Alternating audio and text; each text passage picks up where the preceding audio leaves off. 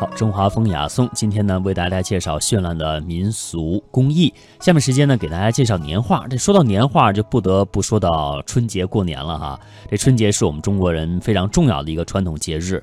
一到春节，可以说无论是城市农村，家家户户都要张灯结彩去庆贺。来张贴年画呢，可以说是春节的重要的内容了。用年画把家庭布置的可以说也是热热闹闹，这就增加了过年的气氛。哎，说到年画呢，它的内容上呢，多表现像祝福、吉祥，还有喜庆之意。比如有一幅广为流传的年画，叫“连年有余”。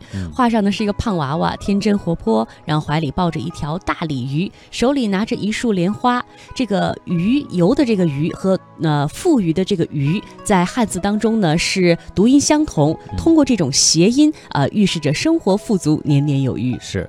为大家介绍一下我们国家到底有多少种年画，因为我们国家幅员特别辽阔啊，年画风格上呢也是有很大的不同。你像北方年画最著名的，可以说就是天津杨柳青了。那南方年画最著名的要数苏州的桃花坞。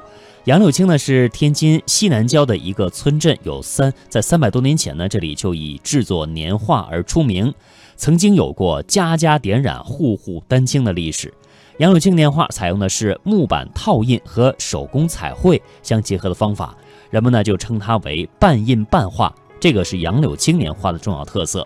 它的制作方法呢，就是先刻出木板图案的版样，然后呢印出图画，再用手工把纸上的轮廓描绘涂彩，最后呢装裱成画。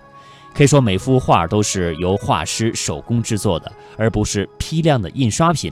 他把版画当中的刀法板味儿和手画的笔触感觉融合在一起，有一种独特的风味儿。人们喜欢杨柳青年画，在很大程度上是喜欢它是手工制作的。呃，凤翔木板年画呢，是中国传统民间年画的一大流派，始于唐宋，盛于明清，被国外的收藏家誉为是东方智慧的结晶，在世界各著名的博物馆当中都有收藏。